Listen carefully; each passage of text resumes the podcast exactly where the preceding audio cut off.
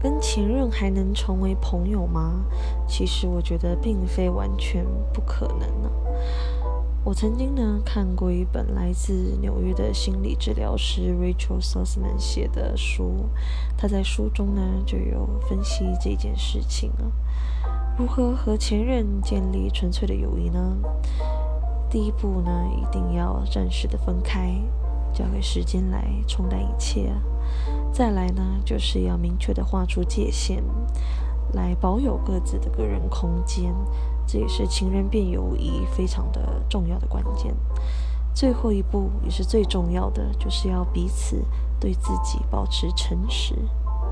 很多时候呢，我觉得“友情”这个词其实蛮模糊的。当你陷入这个模糊里面的时候，我觉得知道自己在做什么。是非常非常重要的。